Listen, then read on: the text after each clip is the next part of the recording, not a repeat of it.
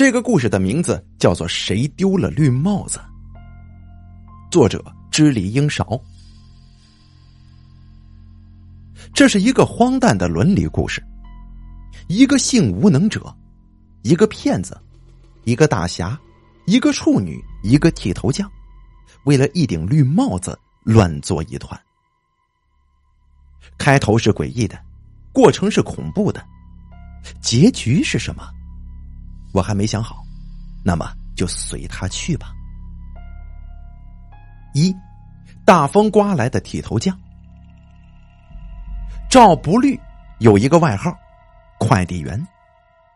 这个外号啊，看上去不褒不贬，很平常，其实他的背后隐藏着不堪的内容。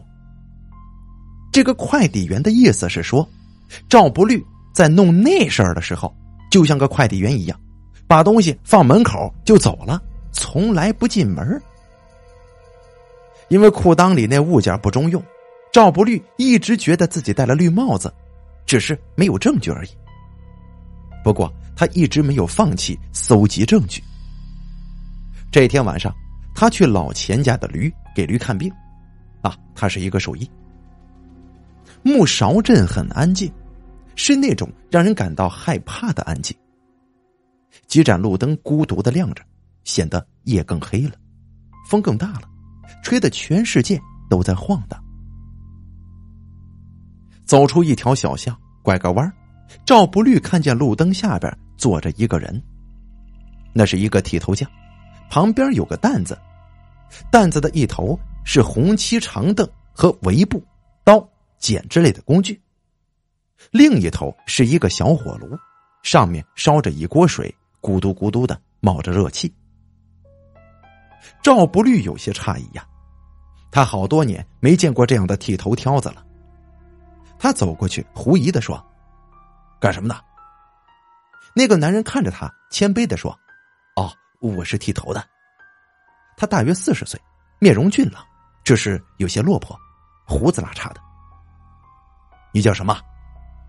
我叫陈皮。停了一下，他又解释说：“而，陈皮是一味中药，就是晒干的橘子皮，可以开胃化痰的。”赵不律转身就要走，哎，您等一下！陈皮喊住了他：“干什么？”陈皮认真的看着他，突然问道：“你丢了什么东西了吗？”赵不律被问的莫名其妙了：“我丢什么东西了？” 绿帽子，陈皮笑了，笑容很深。赵不律耐心的等他笑完，说了一句：“无聊。”转身就走了。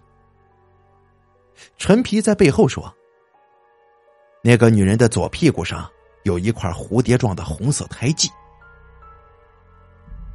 到老钱家还有一段路，两边是没有灯光的屋子。不见一个人，赵不律掉头往回走。有一件事儿，他必须回去问问妻子。那个剃头匠不见了，他仿佛是大风刮过来的，大风又把他给刮走了。赵不绿踹开屋门，第一眼就看见了妻子。妻子哭丧着脸，眼神有些飘忽，一副躲躲闪闪的样子。我问你，你是不是跟一个剃头匠？弄过那事儿啊？赵不绿直接开门见山就问了。不过妻子不承认。你们要是没弄过那事儿，他怎么会知道你左屁股上有一块红色胎记呢？妻子不说话，脸上的表情一直没有变化。赵不律生气了，他抄起菜刀，一下子就砍在了妻子的脑袋上。妻子还是哭丧着脸。第二章，四大奇人。头顶上吊着一个灯泡，他太老了，身上长了一层灰茸茸的细毛，他发出的光都是灰色的，照在人的脸上，脸也变灰了，如同死人一般。墙上挂着一个黑边镜框，里面是一个没有色彩的女人，哭丧着脸，脑袋上有一把菜刀。赵不绿一直盯着他，他也盯着赵不绿。这是活人与亡灵之间的对视。天一点点的亮了，赵不律出门去找剃头匠，他想要求证一件事找了一圈没找到，看见三个人站在路边聊天一个骗子，一个大侠，一个处女。胡呱呱五十岁，是个骗子，见人就骗，连亲戚朋友都不放过。唐吹花二十三岁，自称是个大侠，一言不合他就打人。苗姑娘三十岁，自称是个处女，她的名字就叫做苗姑娘。其实啊，她原本想叫苗处女的，只是派出所的老张不同意，说苗处女这个名字有伤风化，不和谐。他退了一步，改名叫做苗姑娘。虽说现在很多姑娘都不是处女了，但是在封闭的木勺镇，姑娘就等于是处女。欲盖弥彰嘛？赵不律这样评价着苗姑娘的行命。木勺镇其他人都不如赵不律有文化，只用一个更加直白却又贴切的词来形容徐姑娘：破鞋。在一片骂声当中，徐姑娘顽强而又孤独的活着。他开了一个裁缝铺，不但给人做人，不但给活人做衣服。还给死人做寿衣。这八年前，苗姑娘差一点就不是处女了。她和镇长的儿子订了婚，可惜呀，结婚的前几天，镇长的儿子下河摸鱼，淹死了。木勺镇的人都说苗姑娘命里克夫，是扫把星，没有一个男人敢娶她。于是苗姑娘成了木勺镇唯一的女光棍尽管她长得是最好看的，虽然男人们都不敢娶她，但是却总想着跟她睡觉。据说已经有六十多个男人心想事成了。不过呀，苗姑娘不承认，一直坚称自己是处女，甚至还为此改了名。赵不律走过去，听他们在说些什么。这木勺镇的四大奇人终于凑齐了。胡呱呱神秘兮兮的说：“喂，听说了吗？来了一个剃头匠，要给木勺镇的某个男人送绿帽子呢。”这说话间，他还有意无意的扫了赵不绿一眼。这赵不绿的脸呢，一下子就绿了。怎么回事？唐春花一副唯恐天下不乱的样子。据说，二十年前的一个晚上，那个剃头匠路过木勺镇。在河边跟一个正在洗澡的女人弄过那事儿。那个女人是谁？啊，这剃头匠也不知道，他只知道那个女人的左屁股上有一块蝴蝶状的红色胎记呢。他还记得那个女人长什么样吗？那个女人一直背对着他，他说那个女人可能是在等什么人，没等到，嘿，让他趁虚而入，占了便宜呀。他找那个女人干什么？打算补偿一笔钱呗。哟，多少钱呢？唐吹花的眼睛亮了。胡呱呱有些不屑的说：“他没说，一个剃头匠肯定没多少钱的，也就两百三百吧，市场价。”苗姑娘转身走了，走得很快，似乎是急着想跟某个男人去睡觉吧。唐吹花说：“哎，他干什么去了？”胡呱呱想了想，很确定的说：“他呀，哼，回家照镜子，看看左屁股上有没有蝴蝶状的红色胎记呗。”啊，这剃头匠找的人是他呀，肯定是。二十年前，他才十岁呢。赵不律就这么插了一句。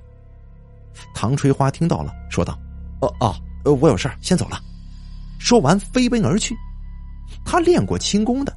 奔跑的姿势明显异于常人，双腿略微弯曲，后脚跟不着地，只是用脚尖轻点，速度很快。赵不律也要走，哎，你等一下。胡呱呱说道：“什么事啊？你妻子在世的时候，晚上是不是经常去河边洗澡啊？你什么意思？”赵不绿的脸又绿了。胡呱呱意味深长的笑了笑，赵不绿掉头就走。三，烧鸡。苗姑娘真是处女，那个六十多个声称跟她睡过觉的男人，只是在意淫而已。他们甚至连她的手都没摸过。木勺镇作风最不正派的女人，竟然是处女，这的确让人感到震惊啊！不过这也是事实，千真万确的事实啊。苗姑娘不知道那些人为什么说她是个荡妇。是因为她生性性格开朗，爱跟男人说笑吗？还是因为她长得好看，遭到某些黄脸婆的妒忌了？以前苗姑娘经常到街上跟人闲扯，别人说老公，说孩子，说吃喝拉撒睡，说柴米油盐酱醋茶，然而他只说一件事她是处女。他用各种各样的理由来证明自己是个处女。有时候还让黄脸婆们摸摸自己的胸。他说：“只有处女的胸才这么坚挺。”这男人们也想摸，但他不让。他们不想娶她，只想跟她睡觉，他却想找个人结婚，这是一种不可调和的矛盾。现在苗姑娘的心思变了，不想做处女了，想变成妇女。她想嫁给剃头匠。世人只知道男光棍不容易，却没了解到这女光棍心里的苦啊。苗姑娘偷偷的去看过那个铁头匠，对他的相貌很是满意。都说男人好色，其实女人同样也是如此，只是男人好色是可恶，女人好色是可爱。苗姑娘觉得自己这自身条件完全配得上剃头匠。这都是手艺人呢，正般配。虽然他有克夫的嫌疑，但是剃头匠又不知道，他不知道就不会怕死。他决定去找剃头匠，把话挑明了。他已经三十岁了，不能再等了。这天呢，终于黑了。苗姑娘拿着手电筒去山上的道观找剃头匠。剃头匠没有钱。只能住在道观里。夜静静的，月亮白白的，所有的物体都失去了色彩，只剩下黑与白，仿佛一张无边无际的剪纸画。狗叫了两声，叫声很敷衍。在月光之下，姑娘的影子拖得很长很长，一扭一扭的，像条蛇一样。山上有一座道观，几十年前。道观里的道士结了婚，有了孩子，就搬到镇上去住了，道观也就此荒废。道观早已破烂不堪，院墙倒了大半，大门也被人弄去劈了烧火了，只有供奉的那尊泥像完好的保存了下来。有人问道士：“泥像到底是哪位神仙呢？”道士说是太上老君。不过道士的老婆却不同意这个观点。他说：“这泥像是李杜宾，是吕洞宾，不是什么太上老君。”后来啊，这县上的专家看过泥像，确定的说是张天师。原来是张天师啊！道士恍然大悟，唏嘘了一阵子，他就领着当时年仅三岁的儿子胡呱呱回家吃饭了。山上长着松树，它们密密麻麻的，又细又长，像是山的头发。以前有一条小路通往道观，因为常年没人走，这条小路早就消失在了荒草跟乱石之下。荒草丛里有一些软绵绵的东西，可能是死老鼠，也可能是某种浑身长满绿毛、面目可憎、内心阴险的大胖虫子。苗姑娘几次踩到了这种软绵绵的东西，每一次她都会被吓得全身发抖。她强忍住惊恐跟恶心，试探着慢慢的往前走。不管走得多慢，只要肯往前走，是总会到达目的地的。道观周围有几棵垂死的老树，他们张牙舞爪，遮天蔽日，把不大的道观完全包裹住了。苗姑娘抽了抽鼻子，闻到了一股烧鸡的味道，气味似乎来自上面。苗姑娘用手电筒往上照了照，她惊诧的发现树杈上竟然蹲着一只烧鸡呢。哦，不对，确实是烧鸡，不是野鸡。第四章，手电筒。剃头匠不在道观里。剃头挑子也不在，他可能还没收摊呢。苗姑娘走进供奉张天师的大殿，在张天师脚下的石桌旁就蹲了下来，把手电筒放到石案上，吃起了这个烧鸡。他没想过烧鸡为什么会蹲在树上，他只是想吃这个烧鸡。烧鸡很香，只是有点咸。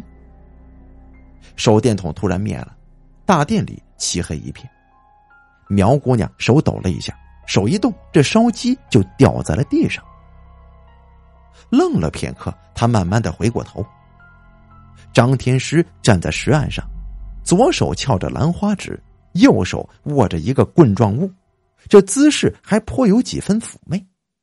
光线暗淡，只能看清他的轮廓，却看不清他的表情。苗姑娘伸出手，在石岸上摸索。她摸到手电筒，按了两下，没亮。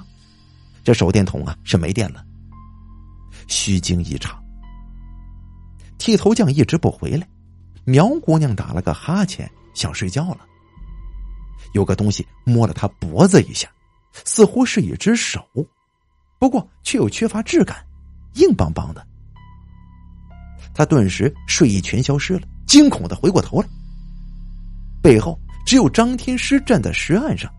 他右手翘着兰花指，左手握着一根棍状物，用一种很销魂的姿势站立着。这似乎是一切正常啊。苗姑娘决定离开道观，刚跑到门口，她听见背后有人笑了一下，很短促，似乎是已经憋了很久，实在是憋不住了，迸发出的那一点点笑声。那是一个男人的笑声。可能是张天师啊？难道他显灵了吗？苗姑娘魂飞魄散，没命的跑了起来。回到家，她把屋门反锁上，坐在床边瑟瑟发抖。她也算是一个有信仰的人，信观音菩萨，信财神、玉皇大帝、王母娘娘、狐狸精、黄鼠狼。他决定以后再加信一个这张天师了。想起张天师，他突然回忆起一个可怕的细节。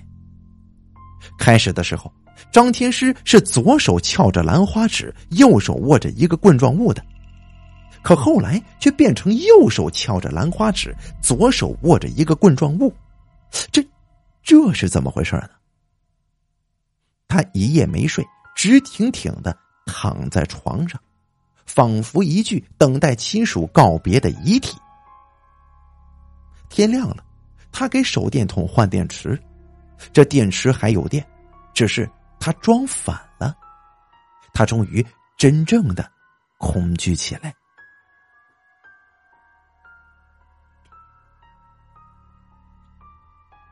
第五集，月黑风高杀人夜，四周寂静极了，木勺镇漂浮在梦境之中。赵不律走出家门的时候，屋里的挂钟正好响了。挂钟响了十一下。午夜十一点，这是一个很奇特的时间，它承上启下，连接着新旧两天。在这个奇特的时间里，赵不律要去干一件他从来没干过的事儿——杀人。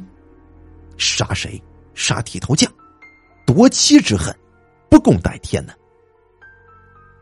赵不律确认妻子跟地头跟这剃头匠有不正当的关系，因为他的妻子左屁股上有一块红色胎记，啊，尽管不是蝴蝶状的，也许是剃头匠记错了。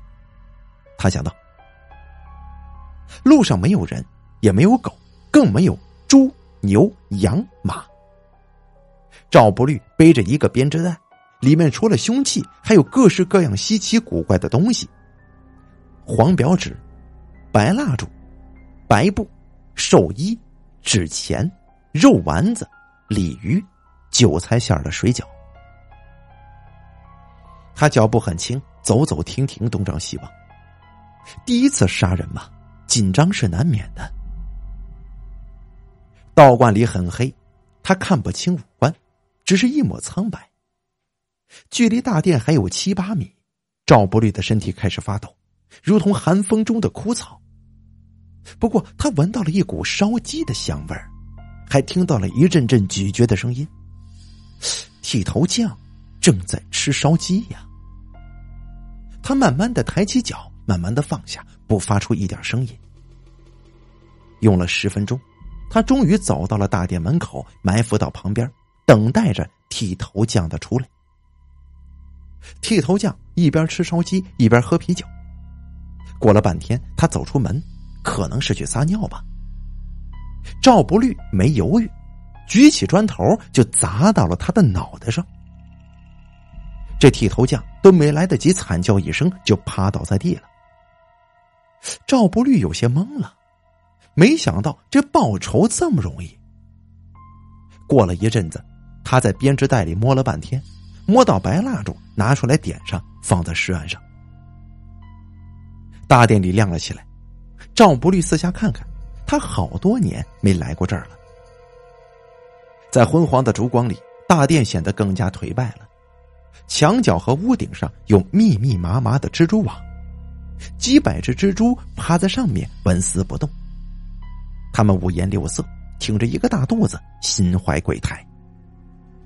哎，张天师不见了，这泥像怎么会不见了呢？不过事不关己高高挂起，赵不律开始换衣服，他换的是寿衣呀。寿衣是绸子布料的，蓝底儿白花，做工很细，是徐姑娘的寿衣。寿衣是给死人穿的，赵不律穿上寿衣，说明他快要死了。他决定在一个小时以后自杀。杀人偿命啊，与其被枪毙，不如自我了断，至少能够保留一丝尊严。换好寿衣。赵不律把白布铺在地上，摆上肉丸子、鲤鱼和水饺，又开始烧纸钱。这纸钱呢，有些受潮了，光冒烟不着火。他趴下来，撅着屁股，一口一口的使劲吹气，想让这个纸钱快点烧起来。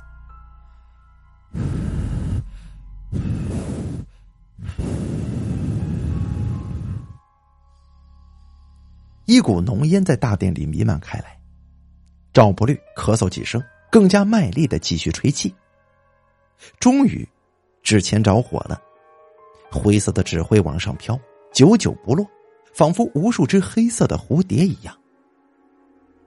他又从编织袋里面摸出一张二尺见方的黄表纸，黄表纸上有一篇用毛笔写的文章，题目叫做《告祖考文》。他们家祖祖辈辈都是老实人，你别说杀人了，就是杀只鸡都得难过半个月呢。因此，他觉得应该把杀人的事儿提前通知先祖，让先祖啊有个心理准备。跪在地上，他清了清嗓子，就开始念了：“ 年九月初三日，初秋未寒，积云薄淡，不孝子孙不虑。”谨请清浊之殿，以至于先祖之灵，调之以文，曰：“呜呼！数日之前，经闻法器出轨，骤觉天地悠悠，而不能致无一悲呀。坐而茫茫，不知所何；立而惶惶，不明其位。呜呼哀哉！呜呼哀哉呀！”背后有动静，似乎是什么东西在爬。赵不律惊恐的转过身，四下观看。剃头匠还趴在地上不动弹，他的后脑勺破了，血流到地上，变成了黑色的，弯弯曲曲，如同蚯蚓一般。虽然看起来一切正常，但赵不律还是觉得哪里不对头啊。他站起身来，轻轻的走到门口往外看。外面很黑，什么都看不见。不经意间，他的目光停留在剃头匠身上，这头皮突然一麻，差一点就叫出声来。这剃头匠爬动过，刚才他趴在大殿门口，现在爬出去足足有两米远。而更恐怖的是，他还换了一个姿势，把脑袋歪向一边了。他还活着呢。一不做二不休，赵不律决定再砸他几下，把他彻底砸死。砖头在石岸上，赵不律抑制住狂跳的心，轻手轻脚的朝石岸走了过去。他的视线一直没有离开剃头匠，一不小心踢到了地上的一块瓦片，发出“咣啷”一声响。剃头匠明显抖了一下，赵不律也跟着抖了一下。终于，他靠近了石岸，眼睛盯着剃头匠，伸出手在石岸上摸索砖头，无意间把白蜡烛碰倒了。这大殿里顿时又是一片漆黑了。黑色的纸灰还在四处飘飞，有一些窜到了赵不律的鼻孔里，很痒。他努力的想忍着，一声不吭。一只猫头鹰飞进道观了，蹲在蹲在树上。长一声，短一声的叫。剃头匠隐在黑暗里，无声不息。他可能已经走了，可能就站在赵不律的身后，眼神发直，高举着一块砖头，随时都会砸下来。赵不律慢慢的掏出了打火机。第六集，杀错人了。木勺镇有一千九百三十六个女人，其中十八岁以下的少女、幼女、女婴总共五百五十人，生育期的妇女八百二十三人，更年期妇女二百三十三人，老掉牙的妇女三百三十人。胡呱呱逐一分析：二十年前，现在十八岁以下的少女都是女婴，或者说还没出生呢，因为她们绝对不是剃头匠要找的女人。二十年前，现在是生育期的妇女还都是小女孩，也不可能是剃头匠要找的女人。二十年前，现在老掉牙的妇女正处于更年期，同样不是剃头匠要找的女人。那么，只有现在处于更年期的女人最可疑了。二十年前，他们正当妙龄，完全有可能和剃头匠有过一夜风流。不过。想要从两百三十三个女人当中把那个左屁股上有蝴蝶状红色胎记的女人找出来，哼，这不是一件容易的事儿啊。不过胡呱呱不怕困难，他发誓一定要找到那个女人，让她倾家荡产。他认为，只要抓住那个女人的把柄，就能让她把家里所有值钱的东西都交出来。想要知道那个女人是谁，得先知道哪个女人的左屁股上有块蝴蝶状的红色胎记呢？这个不好办，屁股不是脸，你想看就能看，特别是女人的屁股。胡呱呱想了一夜，竟然毫无办法。在他多年的行骗生涯当中，这还是第一次让自己感到头疼呢。起床之后，他去找赵不律，他怀疑赵不律的妻子就是剃头匠要找的那个女人。如果真的是这样，他有把握从赵不律那里讹一大笔钱。毕竟啊，这每个男人都不想让外人知道戴过绿帽子。胡瓜瓜知道，赵不律是一个很爱面子的人，他把脸面看得比性命都重要。走到半路。他看见剃头匠端坐在路边等等生意呢，他走过去，笑眯眯的问道：“哼，你找到那个女人了吗？”剃头匠摇了摇头，手里拿着一把剃刀，看上去很是锋利。胡呱呱指着不远处一个女人说：“哎，你看她是不是啊？剃头匠看了看，说道：“他太老了。”胡呱呱说：“，你别看他现在快九十岁了，身体还是很硬朗的，生活能自理。二十年前他才六十几岁，你给我五十块钱，我去帮你问问他。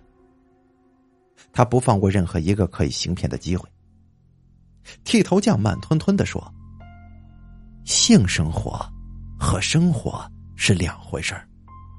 能过性生活的人，生活肯定能自理；但是，生活能自理的人，不一定能过性生活的。”嗯，他说的很有道理。胡呱呱说：“那个女人除了左屁股上有一块蝴蝶状的红色胎记，还有什么特征啊？”剃头匠看着他，眼神很警惕。胡呱呱突然很真诚的说：“啊，我就爱帮助别人，你告诉我，我帮你找那个女人。”剃头匠说：“谢谢你啊，你真是个好人呐。”大骗子胡呱呱第一次听别人说自己是好人，嘿，真是吃惊不已呀。他左右看了看，以为剃头匠在说别人呢。剃头匠回忆了一会儿，闭着眼睛说：“他身高大约一米六，不胖也不瘦，皮肤很滑，身上有一股香味儿。这，大部分女人都符合这些特征啊。不过，胡呱呱放弃了这次行骗的机会，去找赵不律。赵不律端坐在堂屋，似笑非笑，似哭非哭，表情看上去有些瘆人。”看见胡呱呱，他的嘴角抽了抽，似乎想笑，却又没笑出来。喂，你怎么了？胡呱呱狐疑的问道。赵不律盯着他，突然说：“我杀人了。”啊啊！你杀谁了？胡呱呱很平静的问道。他不相信赵不律敢杀人，也就没把他的话放在心上。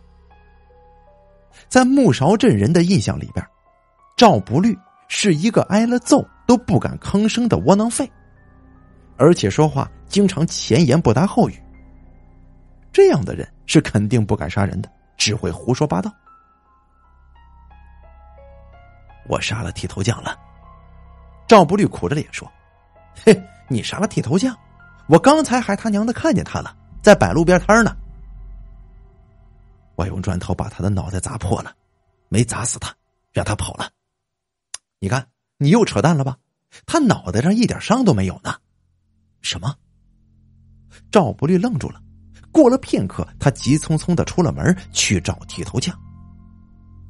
剃头匠正在给人剃头呢。赵不律围着他转了三圈，发现他的脑袋完好无缺，没有一点伤。那昨天晚上挨了自己一砖头又跑掉的，是谁呀？赵不律不知道，但是他只知道一件事杀错人了。第七集，惊魂夜。唐吹花的脑袋破了，哼，一个大侠让人打成这样，太没面子了。更重要的是，他觉得自己的胆子呀，也可能吓破了。否则，身体不会一直发抖。昨天晚上发生的事儿太吓人了。道观距离唐吹花的家有五里地，唐吹花提着一只烧鸡，不紧不慢的走。他要去找剃头匠，问问那个女人到底是谁。他是大侠呀，不管木勺镇发生什么事儿，他都有知情权的，至少他自己这么认为。他决定先礼后兵。先请剃头匠吃烧鸡，如果他不说，就动手。脚下是一条石板路，上面长着斑驳的苔藓。走着走着，唐春花突然察觉到了一丝异常，他下意识的回头看了看，除了黑暗，什么都没有。今天晚上太黑了，有些不太正常啊。一只蛾子撞到了唐春花的脖子。它毛茸茸的，唐春花吓了一跳，奔跑起来，没跑几步，他就跟一个人撞到一起，发出一声惨叫，就倒在了地上。那个人没叫，没倒，也不说话，深邃、阴险、诡秘。唐春花惊诧无比呀！他练过武功，还练过气功，体质比一般人强很多。什么人能够把他撞倒呢？天黑了，他只能看见那个人的轮廓。他的双手摆出一个怪异的动作，扭扭捏捏的站着，似乎是一种极其厉害的武功起手式。唐吹花是内行，知道厉害，所以一直不敢动。对方也不动。这高手过招讲究以静制动，这道理唐吹花是懂的。他死死的盯着对方的手，这半天过去了，对方的姿势一直没变。唐吹花快撑不住了，刚才那一撞把他的牙都给撞松了，嘴唇也肿了，很疼。他终于做了一个痛苦而又明智的决定：投降。虽然这投降丢面子，但是总比丢命强吧。他缓缓的举起了双手，对方竟然无动于衷。唐春花突然觉得他的姿势有些眼熟啊，仔细一想，竟然想起来了。道观里的张天师一直也是保持这个姿势的呀，难道是张天师吗？他慢慢的伸出手，迅速的摸了对方一下。又猛地把手给抽了回来，手感很凉很硬，完全没有人类的温度与质感。这确实是泥像啊！唐垂花倒吸一口凉气呀，这张天师怎么会在这儿呢？难道他显灵了？这地方距离他家很近，距离道观也很远。唐春花想了想，决定先把张天师抱回家。明天再找人帮忙送他回道观吧。张天师挺重的，幸亏唐吹花练过武功，要不然肯定就抱不动他。安顿好张天师，他又朝道观走过去。剃头匠不在道观里，剃头挑子也不在，他可能还没收摊呢。唐吹花爬上一棵树，蹲在树杈上，打算边吃边等。有人打着手电筒朝道观就走了过来，哎，是苗姑娘啊！这么晚了，她来道观干什么？嘿嘿，难道是找剃头匠睡觉的？蹲在树杈上太显眼了，容易被发现。唐吹花把烧鸡放在树杈上，跳下来，想先找个地方藏起来，伺机而动。这道观里能搬走的东西都让人搬走了。空荡荡的，没有能藏人的地方。他急中生智，跳上石岸，伪装成张天师，就站在那儿了。苗姑娘发现了树杈上的烧鸡，没发现唐吹花。她把手电筒放在石岸上，就吃起了烧鸡。手电筒的存在对于唐吹花来说是一个巨大的威胁，容易被人识破呀。他悄悄的蹲下来，把手电筒关了，把里面的电池给装反，又悄悄的放了回去。大殿里一片漆黑，到底谁才是苗姑娘的相好呢？这是木勺镇最大的未解之谜了。也许今天晚上这个谜团，也许就要解开了。等了半天不见一个人出现，唐春花有些饿了。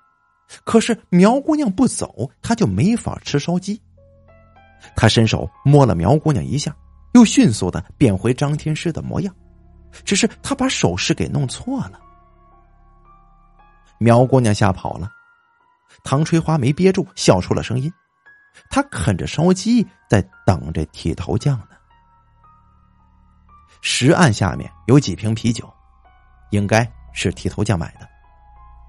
唐春花掏出一瓶啤酒，边吃边喝。过了一阵子，他出去撒尿，刚走到门口，他就感觉后脑勺一阵剧痛，随即不省人事了。据说世界上有一种神奇的武功，练成以后啊，这脑袋比石头还硬呢，不怕任何东西的打击。这种神奇的武功就叫做铁头功。唐春花练过铁头功。虽然还没练成，但脑袋的硬度肯定是异于常人的。他的后脑勺都长了老茧，因此短暂的昏迷过后，他很快就醒了。不过他睁开眼睛看了看，恨不得自己再次晕过去呀！在鬼火一样的烛光之下，一个穿寿衣的人跪在石案前，怪腔怪调的念叨着什么。唐吹花听不懂那些话，他认为眼前这个穿寿衣的人跟他说的话一样，属于一个死去的朝代，距今呢至少也得有三四百年了。不过没有人能够活到三四百年吧？眼前这个穿寿衣的人肯定不是人呐！唐春花立即决定赶紧跑。他动了几下，对方似乎察觉到了，不念了，他赶紧。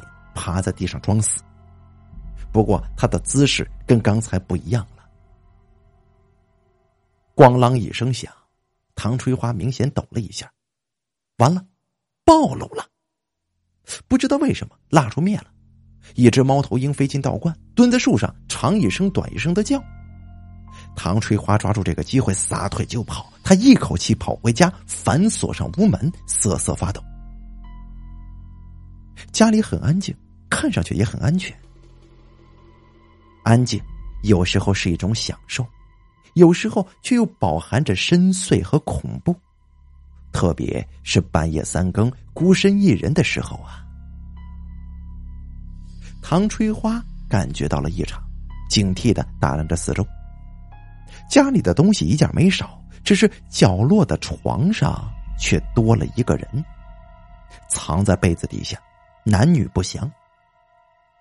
唐翠花打了个激灵，一只身上长满，一只身上长满腿的虫子趴在窗户上，用鄙夷的目光看着他。谁呀？唐翠花惊恐的问。对方不搭腔，不打呼噜，不磨牙。唐翠花慢慢的凑了过去，慢慢的掀起了被子。是张铁石啊！他竟然自己躺到床上去了，还没忘记盖被子呢。他显灵了。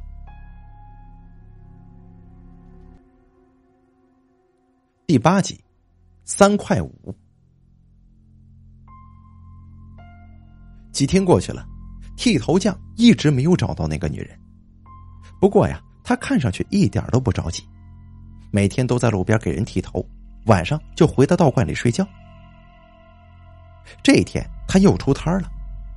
苗姑娘穿着高跟鞋，围着他的摊位不停的走。他的眼神很热烈，很生动，带有一丝勾引的意味。剃头匠视若不见。苗姑娘去找赵不律，想讨个主意，然后制造一段美好的爱情，能够结婚的那种。赵不律不在家，苗姑娘一路打听，就打听到了唐吹花的家。赵不律跟胡瓜瓜在唐吹花家喝羊汤呢，吃烤串。唐吹花戴着一顶帽子，正在切羊肉。胡呱呱站在旁边指挥。这木勺镇的四大奇人呐，又凑齐了。苗姑娘说：“我说唐吹花呀，现在又不冷，你戴帽子干什么？”唐吹花朝堂屋里看了一眼，示意他小点声。苗姑娘压低了声音：“怎么回事？”唐吹花小声的说：“张天师显灵了，他从山上下来，到了我家，躺在我床上睡觉呢，还盖着被子呢。”苗姑娘倒吸一口凉气：“那天晚上在道观，他还摸了我一下，笑了一声呢。他把我的手电筒里边的电池还给我装反了呢。”唐春花犹豫了一下子，终于说道：“呃，那天晚上。”是我摸了你一下。苗姑娘瞪大了眼睛，一脸的难以相信。唐春花吞吞吐吐的说：“我去照，我去道观找剃头匠，没等到他，就就跟你开了个玩笑。我说，你找剃头匠干什么呀？哦，我想问问那个左屁股上有蝴蝶状红色胎记的女人是谁？哦，他告诉你了。胡呱呱插了一句。唐春花叹了口气，小声的说：“那天晚上，我没等到剃头匠，却遇到鬼了。什么鬼呀？唐春花把那天晚上的经历讲述了一遍，最后他说：“哎呀，要不是我，我沉着冷静，我就让那鬼呀给弄死了。”胡呱呱说：“你他娘的是鬼故事看多了吧？这世上哪有鬼啊？”唐春花拿下帽子，指着后脑勺说：“你你看看我脑袋上的伤，我练过武功的，如果不是鬼，这木勺镇敢问谁能伤我呀？”我，赵不律突然开口了，其他三个人都盯着他。赵不律把那天晚上所经历的事讲述了一遍，最后，我没想杀你，我只是想杀那个剃头匠。唐春花愣住了，胡呱呱也愣住了，半天才说：“赵不律啊，我我没想到你还真敢杀人呢。”赵不律苦笑：“你为什么？”要杀剃头匠啊？胡呱呱问道。赵不律沉默不语。胡呱呱又再次试探着问：“他是不是送了你一顶绿帽子呀？”赵不律的脸顿时绿了。苗姑娘说：“剃头匠要找的女人肯定不是毛香啊。毛香就是赵不律的妻子。”赵不律和胡呱呱同时把目光就对准了他。苗姑娘看着赵不律说：“我跟毛香一起在河里洗过澡，知道他左屁股上有一块红色胎记，但不是蝴蝶状的呀，跟筷子差不多。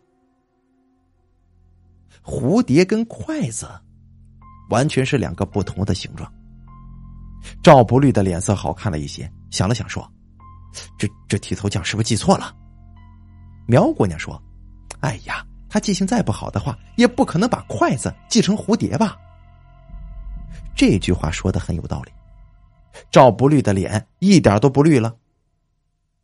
胡呱呱说道：“你知不知道哪个女人的左屁股上有蝴蝶状的红色胎记啊？”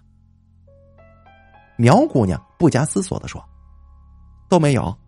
木勺镇的女人都在河里洗过澡，我就没见过谁的屁股上有块蝴蝶状的红色胎记。”胡呱呱皱着眉头说：“那么，这这剃头匠在找一个压根儿就不存在的女人吗？难道他见鬼了？如果这句话是正确的，那么整件事儿的性质一下子就变了。”半天没人说话，唐吹花干咳一声说道：“呃，我有件事想请你们帮忙。”胡呱呱说：“哼，我就知道你请我们吃这顿饭不是白吃的。”赵不律也说道。什么事啊？唐春花朝堂屋看了一眼，低声的说：“喂，你们帮我分析分析，张天师为什么会显灵呢？”胡呱呱说：“走，咱们去看看他。”张天师还躺在床上盖着被子，唐春花走过去，先给他鞠了一躬，然后小心翼翼的掀起了被子。几个人围着他看。胡呱呱说：“我小时候。”经常骑在他脖子上撒尿，他也没能把我怎么着呀？怎么现在学会显灵了？赵不律弯下腰敲了敲张天师，发出咚咚咚的声音。他是空心的。苗姑娘指着墙说：“哎，那是什么意思呀？”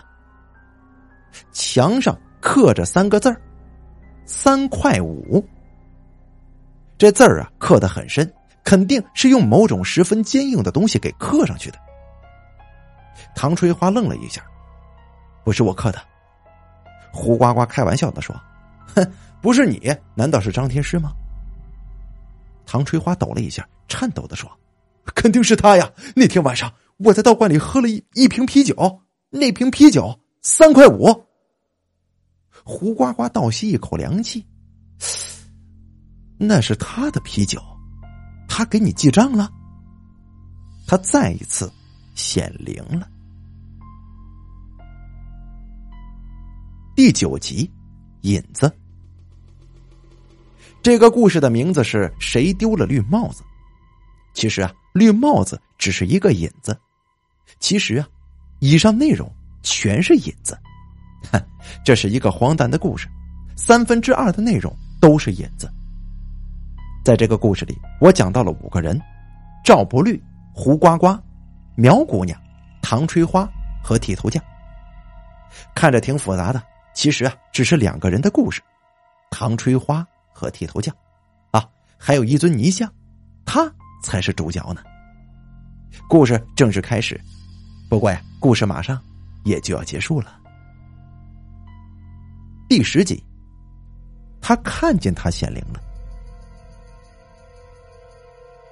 唐吹花关了灯，闪身进了偏房。这天夜里没有月亮，他蹲在门后，从门缝死死的盯着，从门缝死死的盯着堂屋的门。那扇门上贴着门神，不知是秦琼还是尉迟敬德。唐吹花觉得，不管是谁都弄不过这个张天师啊。夜寂静的像一尊泥像，他不敢眨眼。一定要看看张天师是如何显灵的。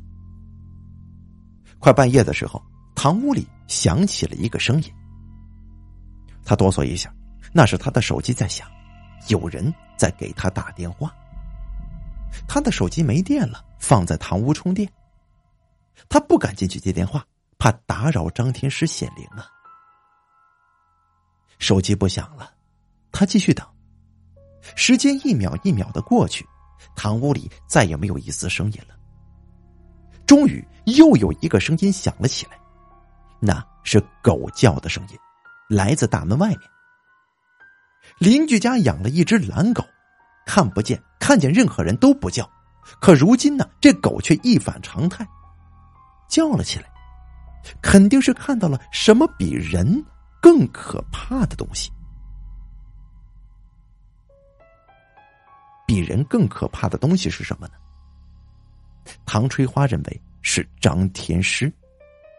他连气都不会喘了，死死的盯着大门。大门轻轻的晃动着，发出吱呀吱呀的声音，跟恐怖电影里的声音是一模一样的。有什么东西正在拨动门栓？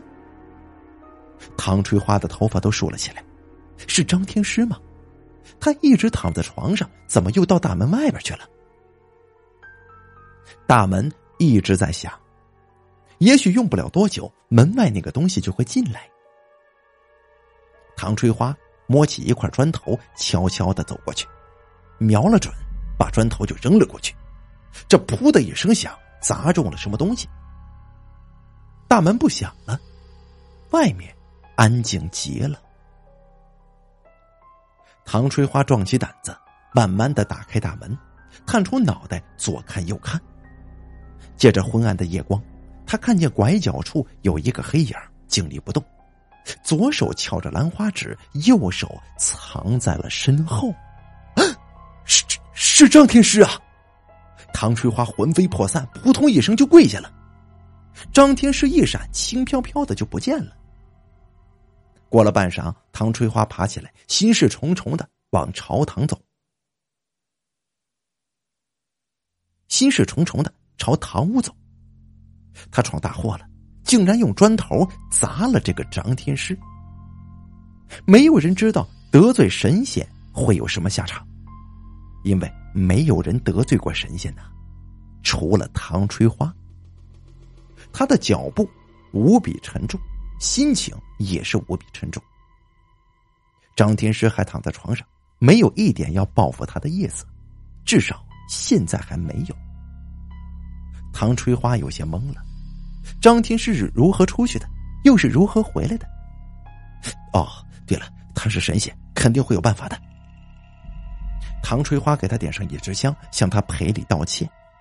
他静静的就这么躺着。第十一集，大奖。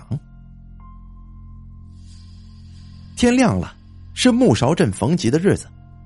集市上出现了几个陌生人，搞免费的摸奖活动，奖品很诱人。一等奖是埃及半月游，二等奖是高档手机，三等奖是高压锅，四等奖是洗衣粉，五等奖是抽纸一包。没有人摸奖，为什么呀？这年头骗子太多了，木勺镇群众什么幺蛾子都见过，根本不吃他们那一套。剃头匠凑了过去，苗姑娘把他给拉住了：“喂，你别去啊，那些人都是骗子，你别上当了。剃头匠说：“反正也不要钱，我试试手气。”苗姑娘说：“你呀，别摸奖了，你摸我吧。”剃头匠扭头看了他一眼，说道：“行了，你别缠着我了，强扭的瓜是不甜的。”苗姑娘开导他说：“哎，这话不能这么说呀，只要是熟瓜，摘下来跟扭下来是一样的甜。你看，我已经熟透了，肯定甜的。”停了停，他又说道：“呃呃，开始可能不甜，你多扭几次也就甜了。”剃头匠甩开他的手。过去摸奖，他的手气不错，摸了一个二等奖，得到一部手机，对方还多送他一张内存卡呢。人群顿时就沸腾了，很多人都挤过去摸奖，他们的手气很不好，摸到的都是五等奖，纸巾一包。唐吹花来了，他的脸色不太好，垂头丧气的样子。胡呱呱把他拉住了，说道：“喂，你摸奖吗？”不不摸，我要买香，免费摸奖啊！我不摸，你摸吧。一个人只能摸一次，我摸过了，是五等奖。行，恭喜你了，你也去摸一次吧。我不摸，我家里还有不少纸巾呢，还有其他奖品呢。我什么奖品都不想要，你去摸一次。你不要奖品呢，你就给我。唉，行，那好吧。唐吹花过去摸奖了，纸箱子里装着一些塑料球，他随便就摸了一个。对方拿过去看了一眼，告诉他中大奖了，奖品是埃及半月游。唐吹花有些懵了，他下意识的左右看了看，以为张天师又显灵了。对方给了他一张火车票，告诉他要先坐火车到省城，然后乘飞机去埃及。他们说今天晚上就出发，让唐吹花回家准备准备。唐吹花往家走，他觉得这是一个机会呀，一个摆脱张天师的机会。毕竟他就算再厉害，也不敢到埃及去显灵吧，那可是法老的地盘。走到一个僻静处，胡呱呱跳出来拦住他，说道：“把火车票给我。”唐吹花一怔。为什么给你啊？你答应过我把奖品给我的。唐吹花不说话了。胡呱呱说：“你是一个大侠，不能出尔反尔啊。”唐吹花犹豫半天，还是把火车票递了过去。他还算是一个比较讲信用的人。胡呱呱笑逐颜开：“你放心，我到埃及了，一定多拍照，都发到朋友圈里，让你看个够啊！”说完，他就一溜烟的走了。晚上，唐吹花在外面草草吃了点东西，回到那个空落落的房子，心里更加恐惧了。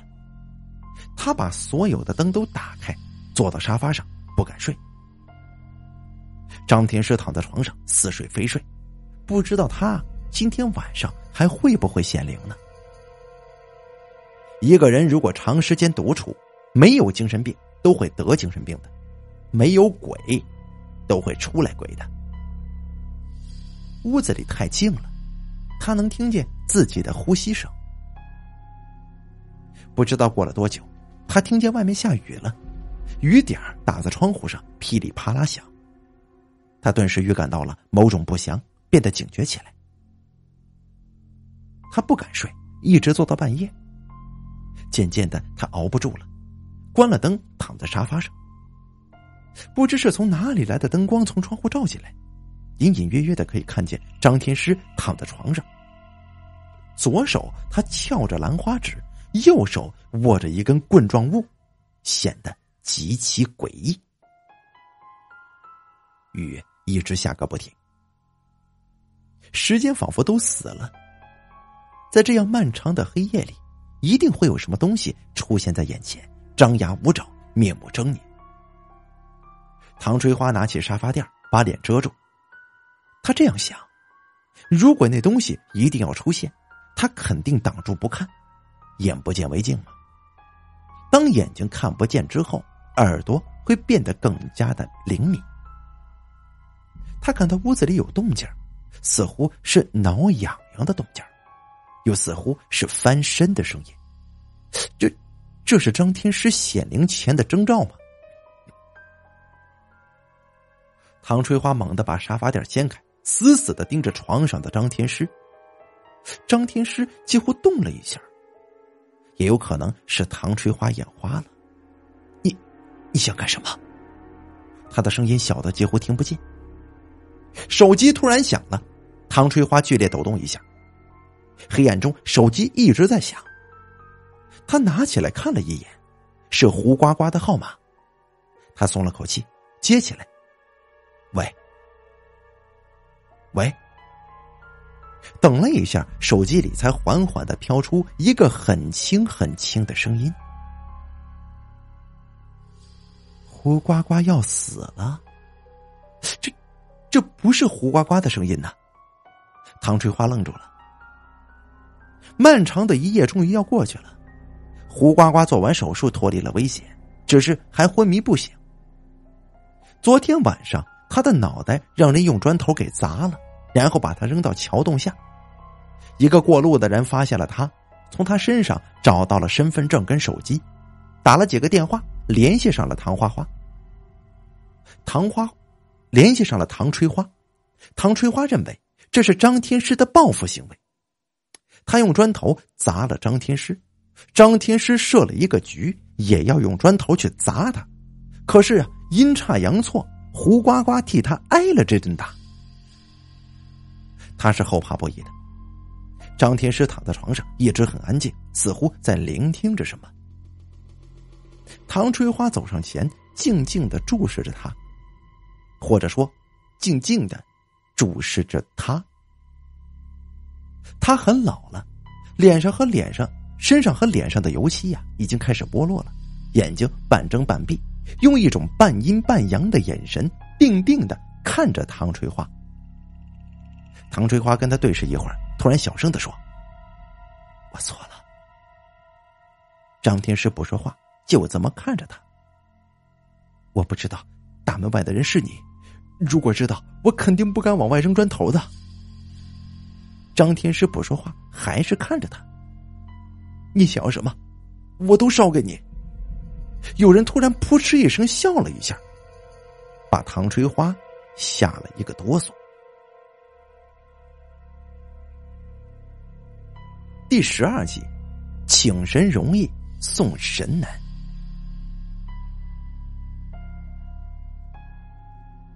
这一天呢，木勺镇上来了一个道士，他大约五十多岁，头发很长，胡子也很长，穿着一件灰色道袍，很清高的样子。他自称是太上老君的弟子。这太上老君比张天师厉害呀！唐翠花仿佛抓住了一根救命稻草，把道士请回了家。在路上，他把他经过大致讲了一遍。你看见他显灵了吗？道士问道。哦，我看到了，我见过一次。你听见他笑了？唐春花犹豫了一下，说道。哦哦，可能是他笑了一声吧，也可能是外面的人笑了一声。当时这堂屋的后窗开着呢。道士盯着他问道：“这到底是谁笑了一声啊？”唐春花回了一会儿，说道：“我我觉得是他。”回到家，唐春花倒了一杯茶端上来，道士很客气的接过茶杯，却不喝，轻轻的放在桌上。用眼睛的余光观察着躺在床上的张天师，唐翠花焦急的等待着。道士并不着急动手，而是给他讲起了道教，从神仙方术一直讲到了太极功夫，从从老子一直讲到了张三丰。唐翠花听的是云里雾里，摸不着头脑。最后道士说：“行了，你先出去吧，我跟他单独聊聊。”这句话让唐春花的心一冷，他出去了，站在院子里等着。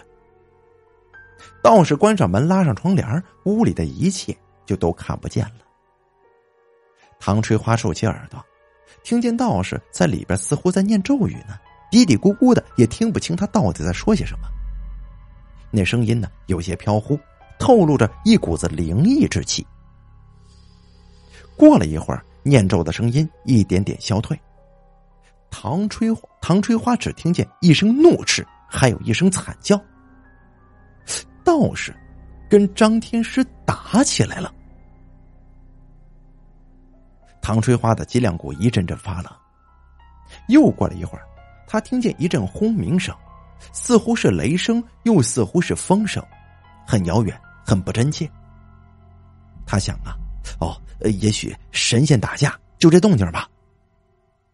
终于，所有的声音都消失了，堂屋里恢复了死寂。道士打开门说道：“你进来吧。”唐春花小心翼翼的走到门口，探头往屋里看了看。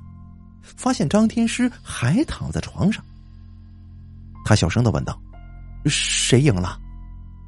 道士挺了挺胸膛：“没事了。”很显然，道士赢了。唐春花松了口气，道士又说：“你把他送回去吧，我这就出去找人帮忙把他送回道观。不是送他回道观，你在哪里发现的他，就把他送回哪里。”而且要在半夜送，不能让人看见。呃呃，他他还回来吗？唐春花试探着问。道士似乎看穿了他的心思，说道：“啊，你不用怕，我教你几句口诀，你把他送回去之后，念三遍口诀就没事了。什么口诀呀？你找来纸笔记一下。”唐春花找来纸和笔，仔细的听着。道士缓缓的说：“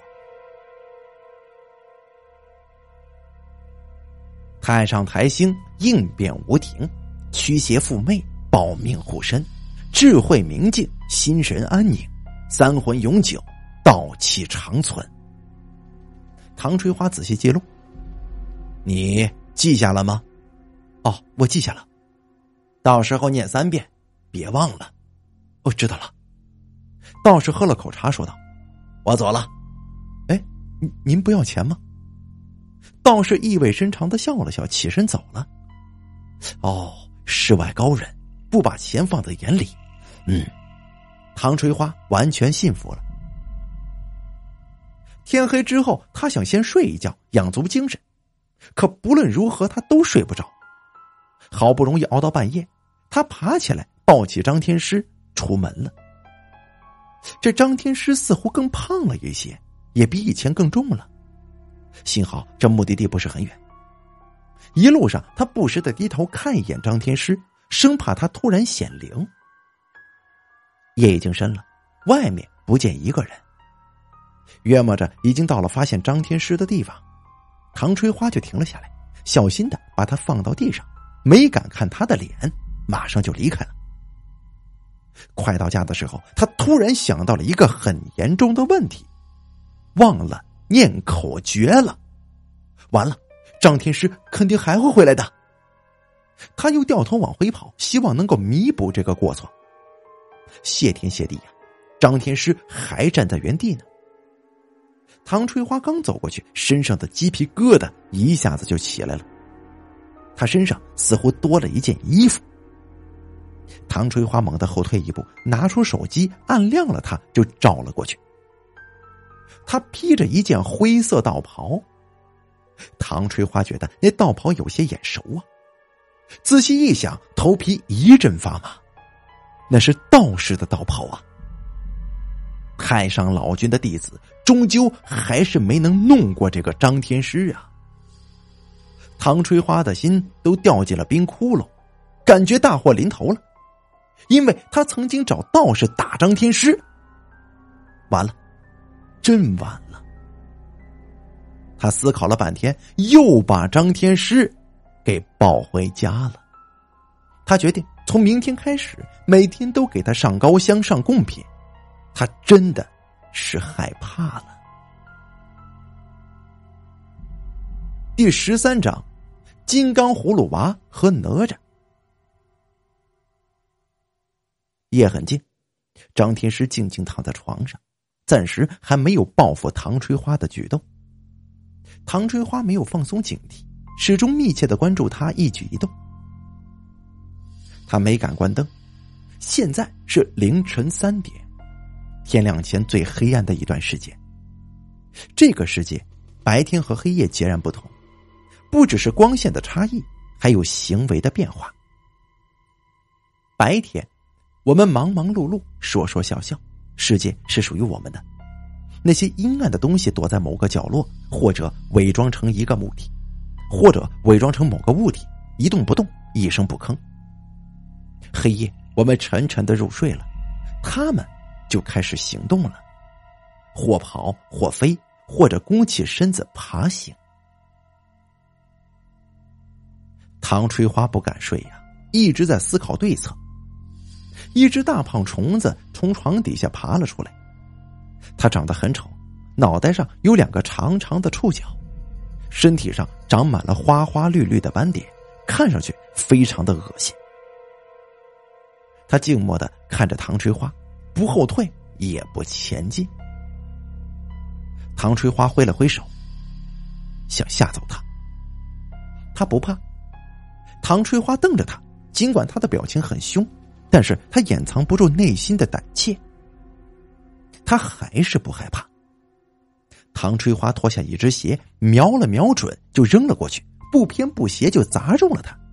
一股绿油油的液体从他的体内流出来，他的身体急速萎缩，如同泄了气的气球一样。他死了。这床底下怎么会有这么大胖虫子呢？有两种可能。他迷路了，无意间爬到了床底下，或者说，是张天师把他给鼓捣出来的。唐春花认为最后一种可能性更大一些。也许大胖虫子只是一个引子，这真正的杀招在后头呢。这个世界死寂无声，似乎有神灵在提醒唐春花。他突然灵机一动。脑子里冒出一个念头：张天师会显灵，如果他不是张天师，不就不会显灵了吗？毕竟他是人造出来的，人可以把一堆泥变成张天师，也可以把它变成别的东西，比如说金刚葫芦娃，再比如说哪吒。唐春花认为，金刚葫芦娃和哪吒都是小孩就算显灵的话，也只是恶作剧，肯定不吓人，也不会要命的。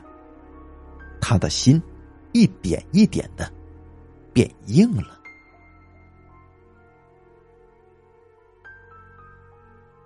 第十四集，偷鸡不成蚀把米。唐春花的故事已经结束了，下面是陈皮的故事。啊，你可能已经忘了。陈皮就是剃头匠。半个月前，他还不会剃头，在县城的一家仓库，在县城的一家工厂看仓库的。工厂有一个保安是木勺镇的人。有一次，他们在一起闲聊，保安说：“木勺镇有一座道观，道观里边有一尊泥像，很值钱的。”陈皮动了歪脑筋，想把这个泥像给偷走去卖钱。他策划了好几天，然后伪装成一个剃头匠，就到了这个木勺镇。他编造了一个谎言，他到木勺镇寻找一个左屁股上有蝴蝶状红色胎记的女人。他之所以这么说，就是想转移木勺镇的人注意力，然后趁机呀把这个泥像给偷走。至于毛香左屁股上那红色胎记，他毫不知情。套用一句话来说，本故事纯属虚构，如有雷同，纯属巧合呀。为了行动方便，他住进了道观里。白天，他一边剃头一边踩点过了两天，他终于动手了。一个月黑风高的夜晚，他抱着泥像，孤独的行走在木勺镇的石板路上。走着走着，他听见有人跑了过来，他赶紧就把泥像放下，逃跑了。他还以为偷泥像的事东窗事发了。跑了一阵子，他不甘心，又折了回去。他看见一个人抱着泥像回家了，又锁上大门。他翻墙进去，想再一次把这个泥像给偷走。大门锁着，院墙太高，他没办法把一尊泥像给弄出去。最后，他灵机一动，把泥像放到了床上，还给他盖上了被子。他要装神弄鬼，让那个人感到害怕，再把这个泥像给送回去。他打听过了，那个人叫唐吹花。几天过去了，唐吹花一点反应都没有。有一天，他看见唐春花去买羊肉，就悄悄的翻墙进入他家，在墙上刻了三个字三块五。”他觉得这回唐春花应该害怕了吧。那天晚上，他一直躲在唐春花家附近，等着唐春花把这个泥像给送回去。可是这唐春花还是一点反应都没有啊！难道唐春花没发现刻在墙上的字吗？他决定冒一次险，拨开门栓，趁唐春花睡熟之际把泥像给抱走。这刚忙活了没一会儿，一块砖头从天而降，砸中了他的脑袋。他一下子懵了，大门响了，他回过神来，撒腿就跑，跑到拐角处，他下意识的回头看了一眼，发现大门口探出一个脑袋，顿时僵住了。唐春花蹲了下来，似乎又要捡砖头砸他。他不知道的是，唐吹花不是蹲了下来，而是跪了下去。他吓坏了，掉头就跑啊。他冥思苦想了很久，决定用调虎离山之计把唐吹花给引开，然后去偷这个泥像。他找来几个人，让他们去集市上搞免费摸奖的活动。他还准备了三套方案，引诱唐吹花去摸奖。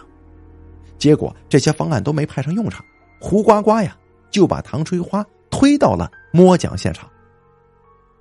那天晚上，他们没等到唐吹花。却等来了胡呱呱。他们赶胡呱呱走，他不走，一定要去埃及玩，嘴里还念叨着拍照发朋友圈之类的话。他们一气之下就用砖头砸了胡呱呱两下，跑了。陈皮去唐吹花家打探情况，他听见唐吹花在给泥像道歉，没憋住就笑了一下。一计不成，他又生一计。他找了一个同伙冒充道士，骗这个唐吹花把泥像给送回去吧。没错，唐吹花上当了。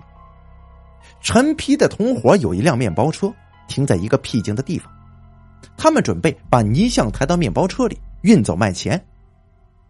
他的同伙穿着道袍不方便，就把这道袍啊给脱下来披在了泥像身上。这万万没想到，唐吹花突然又折返回来。没办法呀，他们只能再次选择逃跑。这该死的唐吹花又把泥像抱回家了。啊，顺便说一句啊，那个大胖虫子只是迷路了，与他们无关，与张天师也是没关系的。这又把泥像抱回家，陈皮是无计可施了。最后，他把唐春花约出来，说愿意出两万块钱买这个泥像。唐春花立刻就答应了，还很热情的。帮着抬着泥像呢，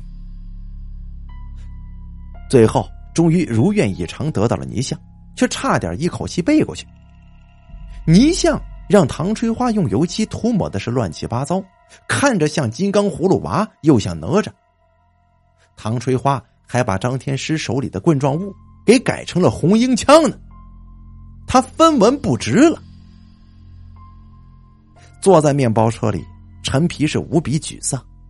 为了这件事儿，他前前后后花了三万多块钱，最后却得了一个不伦不类的工艺品。他拿起扳手，三两下就把这泥像给砸碎了。在一块碎片上，他发现了两行字：“东方红糖瓷厂，一九五七年造。”原来，他根本就不值钱呐。